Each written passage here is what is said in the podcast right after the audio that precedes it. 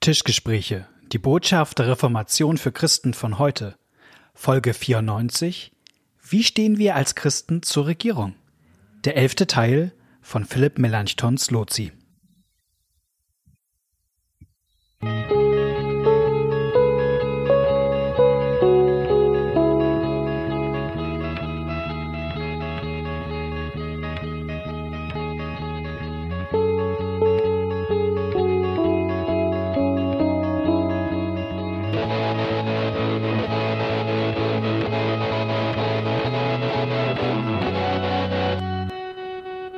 Herzlich willkommen bei einer neuen Folge von den Tischgesprächen. Mein Name ist Malte Detje und mir gegenüber am Bildschirm sitzt Knut Nippe.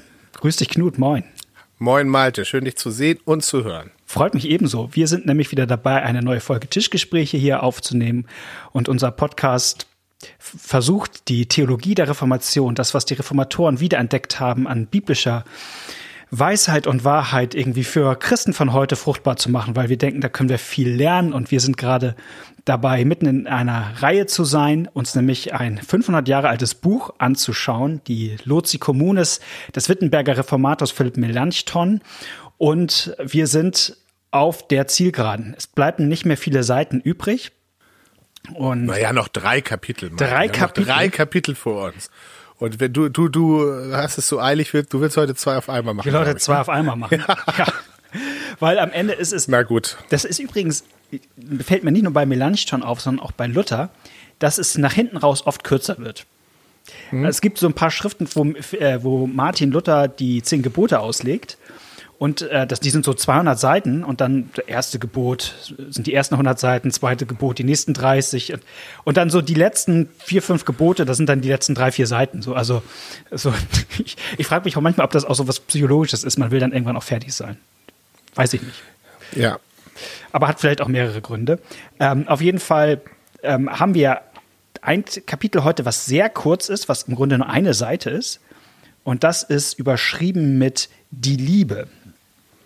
Und ähm, wir können ja mal kurz darüber sprechen, was Philipp Melanchthon da schreibt. Und ich, was ich nochmal stark finde, ähm, weil es, glaube ich, auch gut zusammenfasst, worum es ihm bisher in diesem Buch ging, ist, dass er sagt, die Liebe ähm, ist eine Frucht des Glaubens. Ja. Was heißt das? Vielleicht können wir das einmal übersetzen. Das ist ja erstmal so ein abstrakter Satz. Die Liebe ist eine Frucht des Glaubens. Was meint er damit, Knut?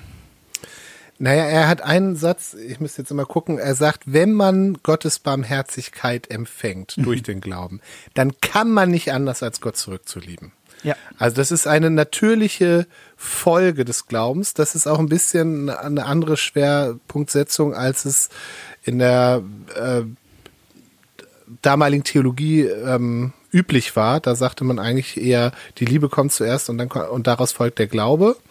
Ähm, also das ist von Augustin, glaube ich. Und äh, Luther dreht das um und sagt, nein, durch den, man empfängt durch den Glauben und dann kann man nicht anders als Gott zurückzulieben. Und wenn man Gott liebt und äh, Gott dienen will, dann entdeckt man um sich herum lauter Menschen, die Gott geschaffen hat äh, und die einem Gelegenheit dazu geben.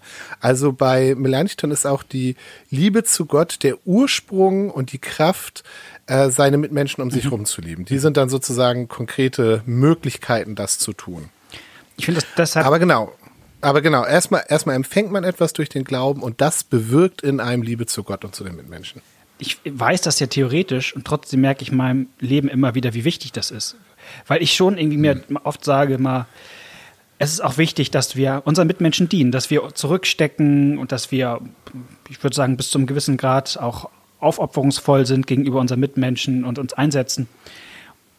Und wenn ich das trotzdem mache, ohne, ohne dass Gottes Liebe in mir die treibende Kraft dafür ist, dann merke ich, wie sofort bei mir was schief wird. Also, was ich, mhm. ich fange dann an, die, die Küche zu putzen und merke, ach, aber eigentlich, eigentlich ist das ungerecht. Also eigentlich müsste ich das nicht. Eigentlich komme ich hier zu kurz. Und, und wenn, wenn das schon in Gedanken läuft, dann weiß ich schon wieder, ich tue es eigentlich gar nicht aus der richtigen. Also ähm, ich gehe dann immer zu meiner Frau und hole mir mein Lob ab dass, dafür, dass ich die Küche geputzt habe. Also er sagt, na, ich möchte gelobt werden. Ja, aber ich finde, da merkt man immer so eigentlich, ja. wie, äh, wie man, mhm. also das klingt so, so einfach, dass sozusagen mhm. die Liebe eine Frucht des Glaubens ist, aber das ist ein Lebensthema. Ja, aber das, äh, es ist auch eine Hilfe. Also gerade mhm. wenn du jemand lieben sollst, den du nicht magst, mhm. ähm, und dir den dann anguckst und sagst, äh, weißt du, das ähm, ist oft, das weckt oft mehr Widerwillen, als wenn man den sozusagen über Gott anguckt und sagt und den anguckt und sagt, und den hat Gott gemacht und den hat Gott lieb, für mhm. den hat er alles gegeben. Das äh, ist, äh, das, da steckt eine Motivation drinne ähm, sozusagen diesen Umweg über Gott zu gehen, beziehungsweise ihn mhm. mit Gottes Augen zu sehen, die dann auch hilfreich ist. Und sagt, ja, äh, es geht jetzt nicht darum, ob er das verdient hat oder wie der zu mhm. mir war, sondern es geht darum, wie Gott zu dem steht. Und äh, Gott mag den und ich will Gott einen Gefallen tun ähm, und dann das hilft dann. Mhm. Und manchmal ist es dann sogar so, dass man dann auch merkt, dass derjenige auch seine liebenswerten Seiten hat. Ja, aber hinterher oft dann, ne? Ja, ja. Ähm, Melanchthon nennt so zwei sag ich mal, Spezialfälle von Liebe, die er noch, noch besonders thematisiert. Das ist einmal der Stichwort Feindesliebe, ähm, weil er sagt, das ist nochmal besonders auch, auch unter christlicher Liebe, dass wir nicht nur, weil Jesus es so klar macht und Paulus dann auch, dass wir nicht nur die Leute lieben sollen, die wir liebenswert finden, sondern das gilt für jeden. Mhm. Feindesliebe. Und ich finde das nochmal so ein irgendwie doch nochmal ein wichtiges Stichwort, weil irgendwie, ich bin da manchmal dann doch in so sozialen Medien unterwegs und ich, und ich finde, man merkt einfach teilweise, wie, ich würde schon sagen, lieblos manches in unserer Zeit geworden ist und, und diese Grenzenlosigkeit, mit der Jesus ähm, Liebe beschreibt, finde ich eindrücklich, weil ich, ich lese oft den Satz, ähm, Toleranz ist wichtig, aber Toleranz hat auch Grenzen. Ne? Es gibt immer mhm. die Grenzen und denke immer, ja, es gibt für viele Dinge Grenzen und das leuchtet mir auch ein. Aber Liebe hat keine Grenzen in dem Sinne. Also mhm. Jesus benutzt bewusst ja den Feind als, als sozusagen das Extrembeispiel. Sozusagen. Ja. Also weiter kann jemand eigentlich gar nicht weg sein von mir. So. Und auch wenn ich dem widersprechen muss, auch wenn ich mit denen in Konflikt gehen muss, äh, trotzdem, das Liebesgebot ist da. Finde ich stark. Und Jesus, finde ich, ist da auch so ein ja, also das, der gibt auch so Beispiele, der, die einen umhauen, gerade zum Schluss, als er gefangen genommen und getötet wird. Also ganz am Anfang, als der Soldat, ähm, als Petrus dem Soldaten, der mit dabei ist, Jesus gefangen zu nehmen, das Ohr abhaut und Jesus sagt zu Petrus, nein, und, und heilt den, heilt den und dann nimmt, um sich dann von ihm wegschleppen zu lassen. Und ganz zum Schluss eben, wie er auch für seine Mörder betet, das sind schon, ähm, da, also das sind schon starke, ähm, starke Geschichten, finde ich, die einem zeigen, dass das bei Jesus wirklich keine Grenze kennt. Und man dann auch merkt, ähm, ja, auch Jesu Liebe zu mir ist ja auch ein Stück feines Liebe, sag ich mal ja, so. Ja, ja, definitiv. Das zweite Beispiel, was er nennt für Liebe, ist ähm, Liebe in der Gemeinde, weil es manche Bibelstellen gibt. Paulus macht das, glaube ich, im Galaterbrief, sechstes Kapitel, wo er sagt, ähm, liebt einander, aber vor allen Dingen die eigenen Glaubensgeschwister.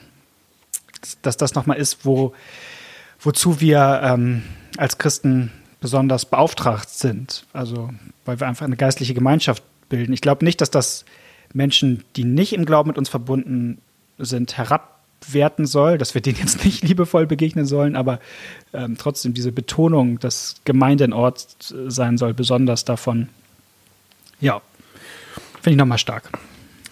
Ja, das ehrlich gesagt ist mir das beim Lesen, das, ich habe jetzt nochmal schnell geguckt, wo du das sagst, ist mir beim Lesen so ein bisschen durchgerutscht. Ähm, da fällt mir aber auch nochmal ähm, das hohe priesterliche Gebet mhm. von Jesus ein, wo Jesus ja auch sagt, das ist auch ein Zeichen für die Welt, mhm. wie ihr untereinander euch liebt. Ja, Klapp, klappt also immer daran, gut, oder? naja, ich übe dann noch. Ja, ja, wir alle. Nein, also das, das ist tatsächlich, also das muss man sich mal, also Jesus sagt nicht, wie toll eure Gottesdienste sind und wie voll eure Veranstaltungen und mhm. wie, wie viel Hochglanz eure Flyer haben und was weiß ich, sondern das ist, das ist das Zeichen, was er, was er nennt. Mhm. Ja, und also da ist noch viel, da ist noch viel, liegt noch viel Lernfeld vor uns, würde ich mal sagen.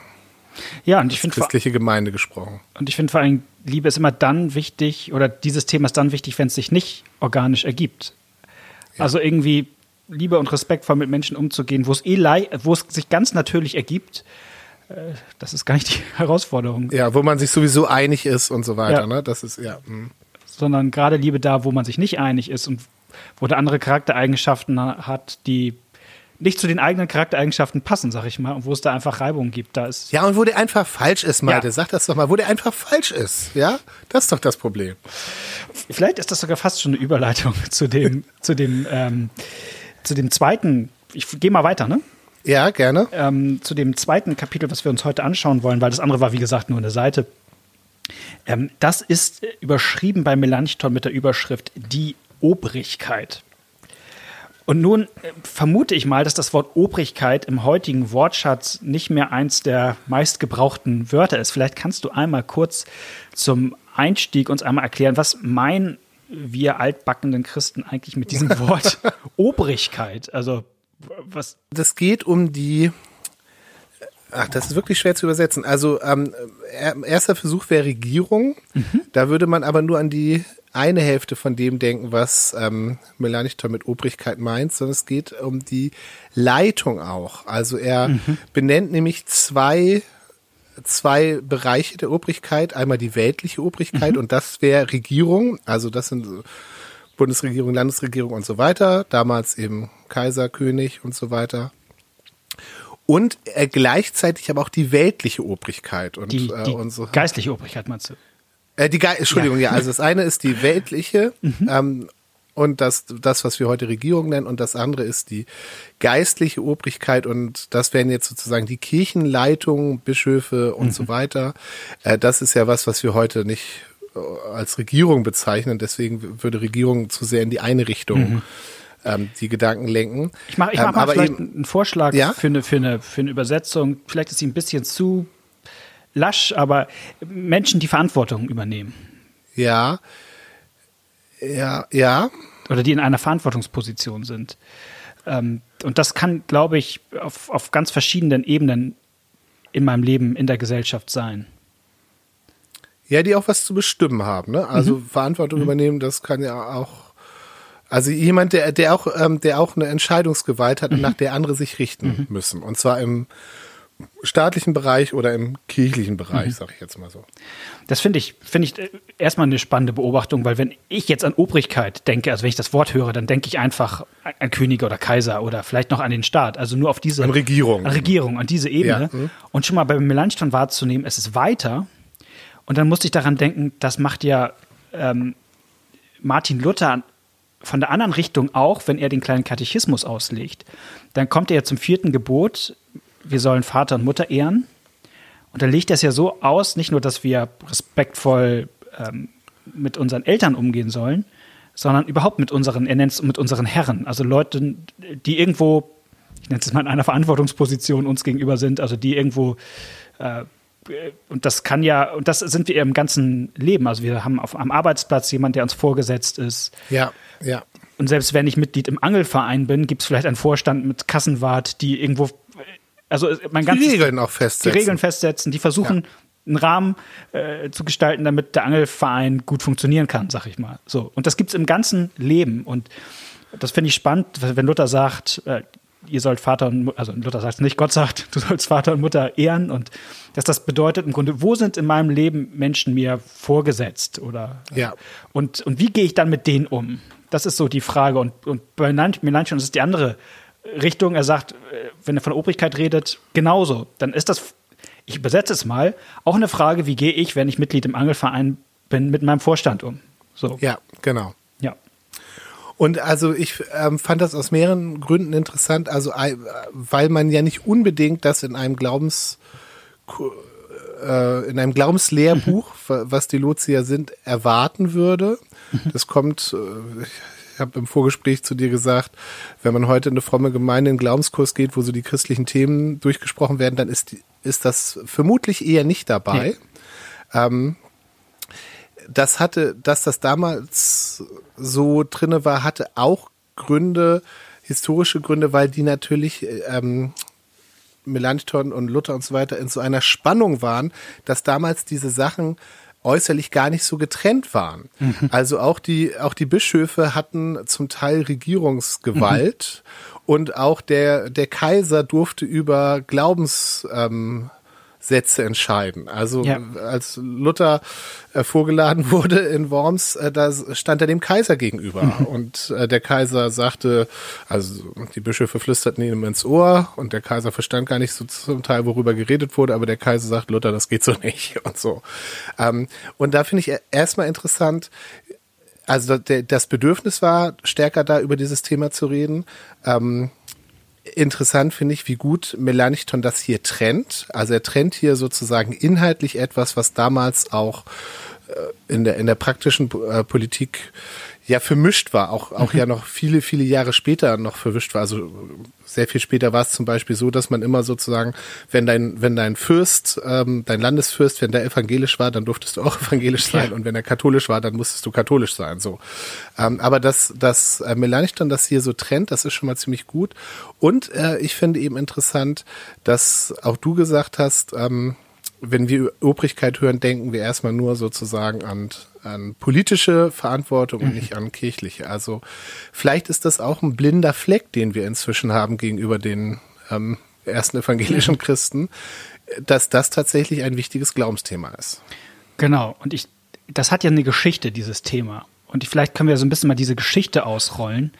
Ähm, also vielleicht einmal die beiden, die entscheidenden Bibeltexte angucken, aber auch diese Geschichte, die das Thema der Obrigkeit untertan sein. Ich nenne es mal bewusst ja. so hat, weil das, das ist ja eine sehr wechsel, äh, wechselvolle Geschichte. Also vielleicht kann man es ja mal so sagen, es gibt ja einen zentralen Bibeltext dazu. Ähm, gibt mehrere Bibeltexte, die dazu was sagen, aber der zentrale ist, glaube ich, das 13. Kapitel vom Römerbrief.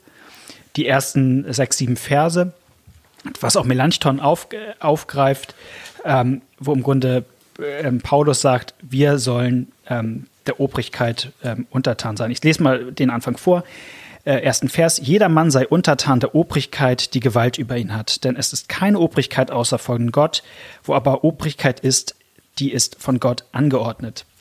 Das ist ähm, für Christen eigentlich immer ein wichtiges Prinzip erstmal gewesen zu sagen, ähm, Regierung ist von Gott mir geschenkt. Grundsätzlich. Ja, es ist was Gutes. Ist also, was Gutes. Je, also dass, dass es eine Regierung gibt, ist etwas Gutes. Ja.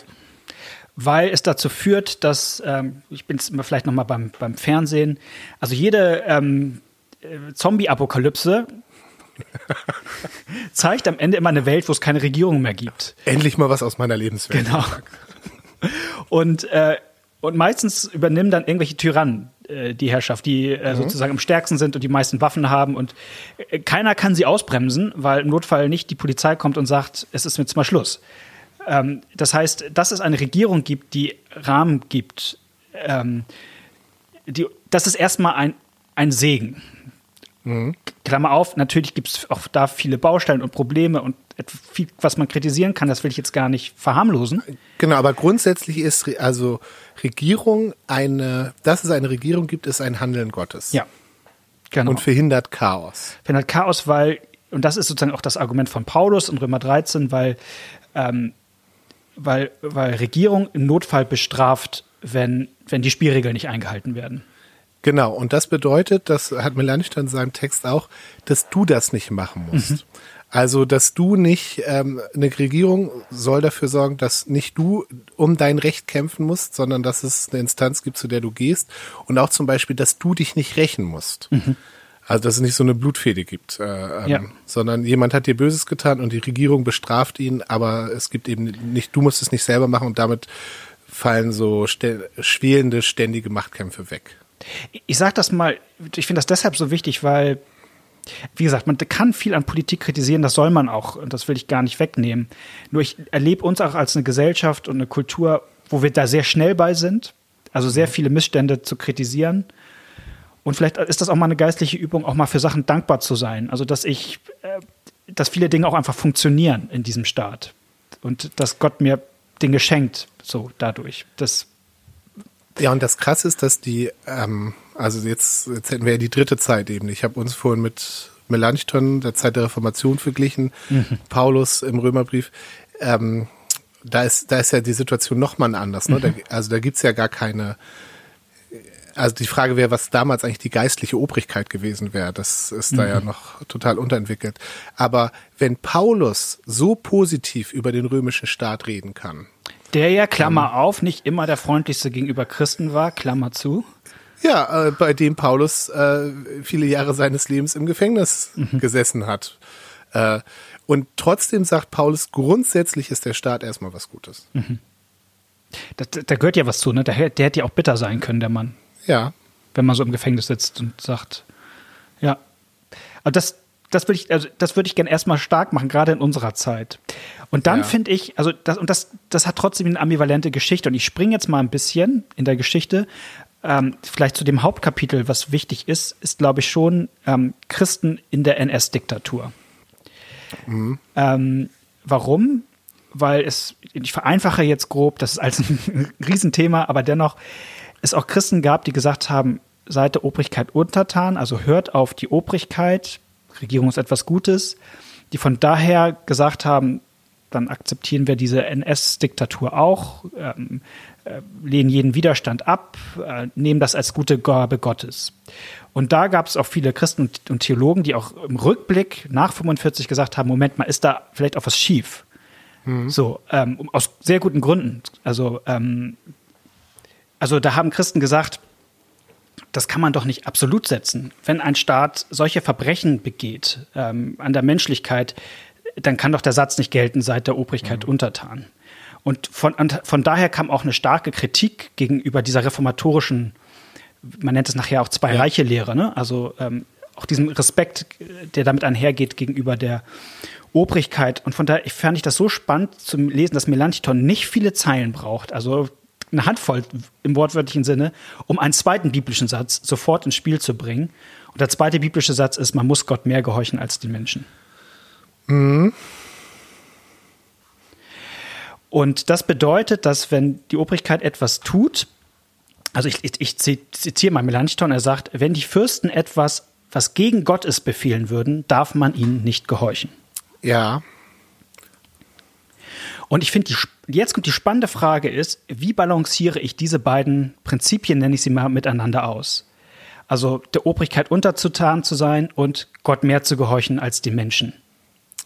Mhm. Ich, also ich glaube, dass das Problem aber mit Melanchthon und Luther nicht komplett zu lösen ist, muss ich sagen. Also der, der Vorwurf nach der NS-Zeit war ja auch, dass Luther und Melanchthon, oder dass vor allen Dingen Luther auch so ein Kadavergehorsam vorbereitet hätte. Ja, also der hat so eine Theologie gemacht, mhm. die die Leute zugebracht hat, dass sie alles abgenickt haben. Ich finde eine, ähm, und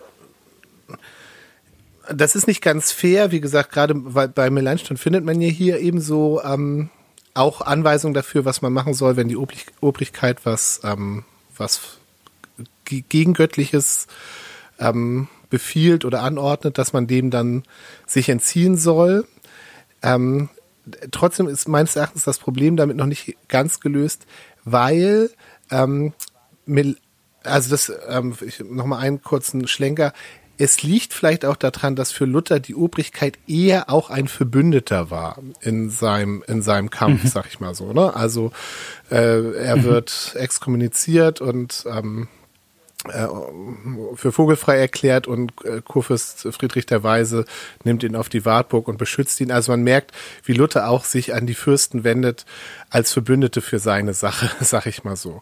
Was man aber tatsächlich ja. nicht so findet, und das wäre eine Frage, ob man das sozusagen in der NS-Diktatur nicht gebraucht hätte, ist, ab wann sozusagen auch Widerstand geboten wäre. Also bei mhm. Luther und Melanchthon ist das eher so, und da und da macht ihr nicht mit.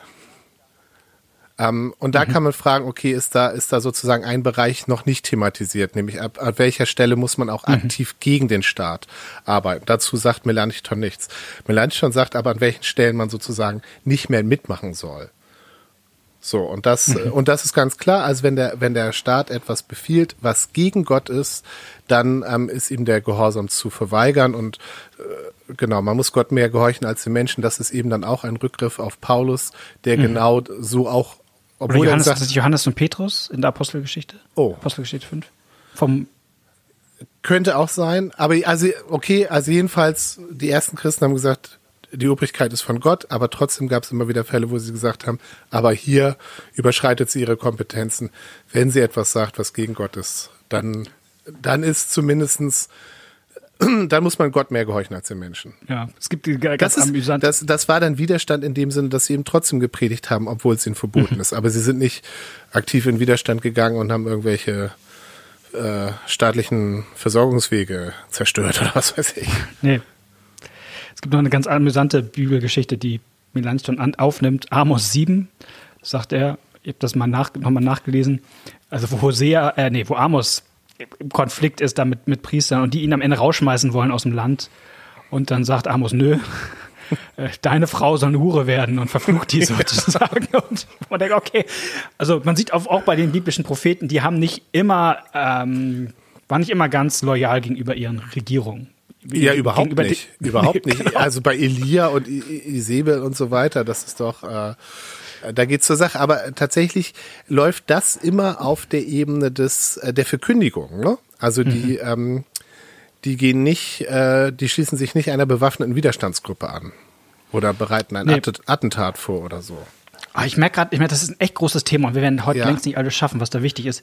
Ich wollte doch noch mal den einen Gedanken ähm, äh, bringen, weil ich den äh, doch noch mal irgendwie wichtig finde, ähm, warum mir das Thema heute so auffällt. Ich glaube, uns hat sich auch ganz viel verändert nochmal. Was verändert in den letzten 100 Jahren? Ähm, vor 100 Jahren waren, glaube ich, konservative Christen eher die, die, die sehr obrigkeitstreu waren, wo man eher das, den Eindruck hatte, äh, da fallt ihr auf der Seite vom Pferd, dass ihr nicht keine kritische Distanz haben könnt. Und ich nehme allerdings heute irgendwie wahr, dass wenn ich so mich im evangelikalen Milieu, konservativ-christlichen Milieu so umschaue, vielleicht ist das nur eine gefühlte Wahrnehm Wahrheit, aber meine Wahrnehmung ist, ähm, dass da der Anteil von Menschen, die eher kritisch gegenüber Menschen in Leitungspositionen sind, eher größer ist.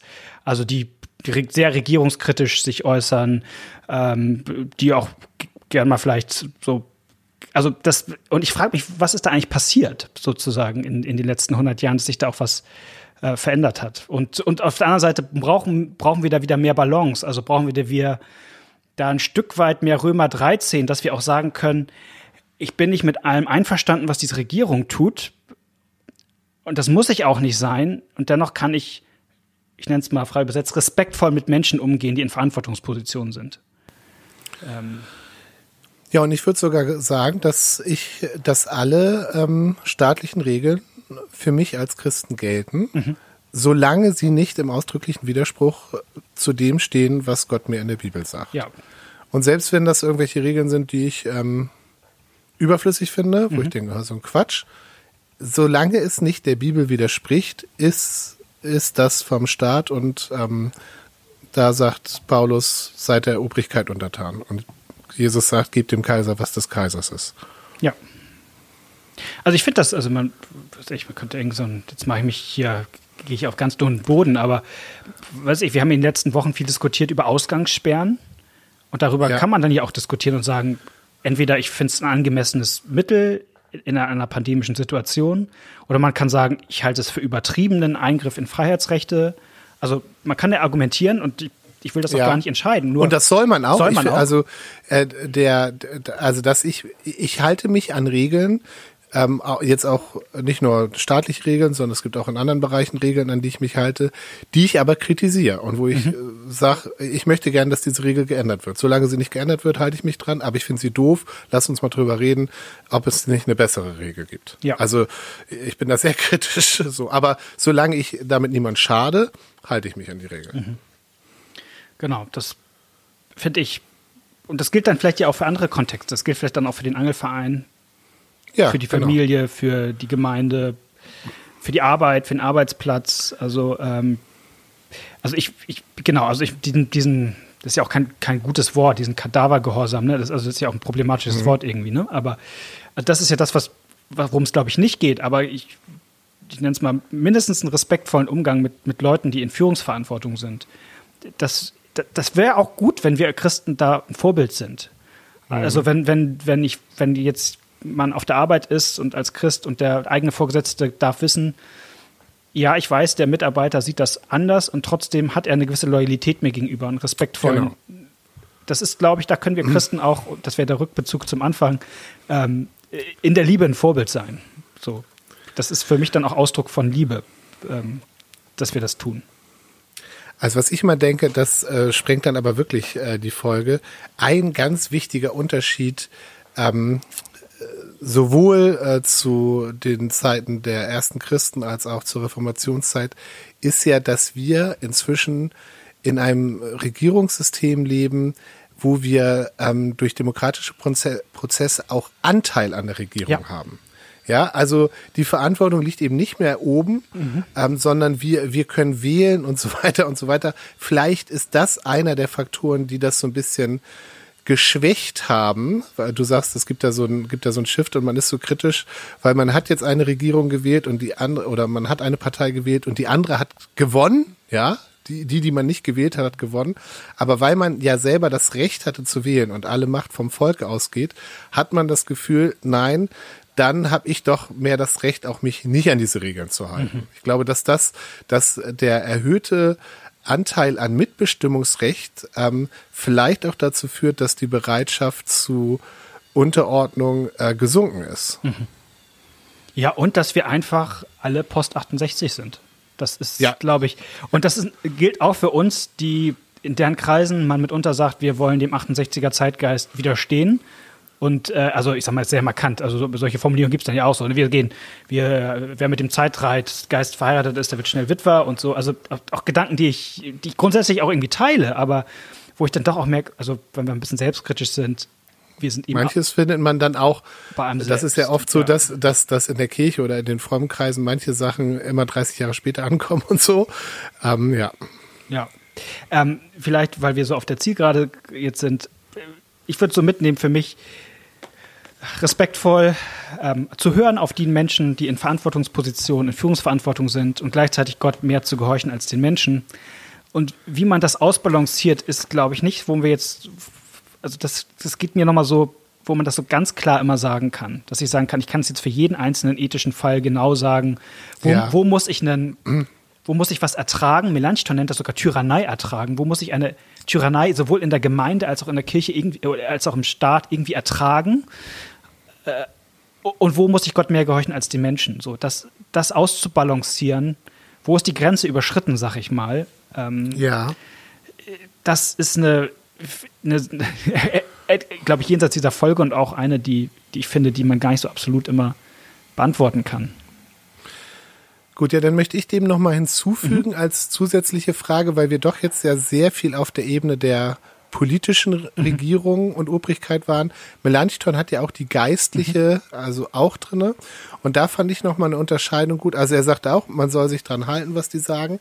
Und dann bringt er aber zwei Ausnahmen. Er sagt, man soll sich nicht dran halten, wenn es der Bibel widerspricht.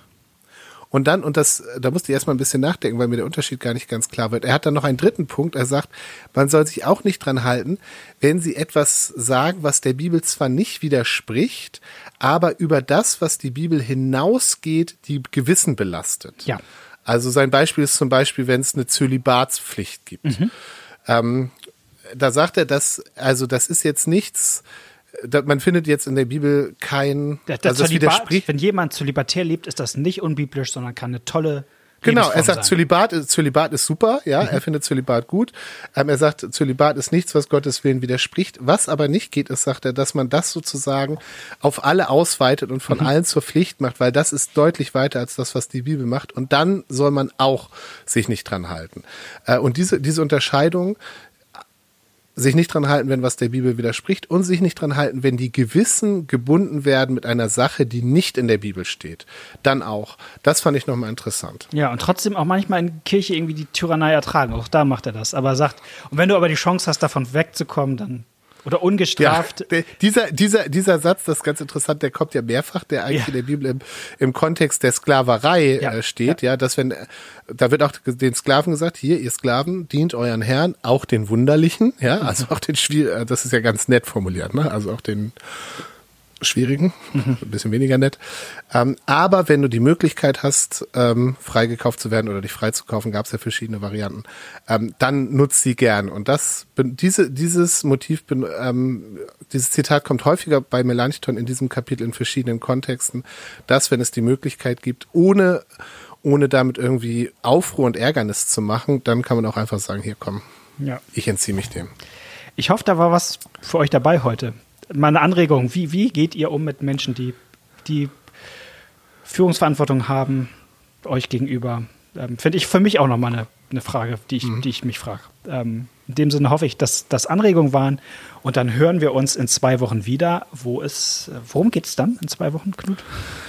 Da binden wir den Sack zu ähm, und es kommt das Happy End des Buches. Nein, es kommt das große Ärgernis. Ja. Äh, sein letztes Kapitel heißt Das Ärgernis. Und damit beenden wir dann unsere, unsere Reihe über die Lozi. Wie gehe ich mit Menschen um, die Blödsinn im Glauben reden? Genau. In dem Sinne, hab gute zwei Wochen und bis dann. Tschüss. Tschüss. Ich mache das immer so, ich nehme das auf und stelle es ins Netz.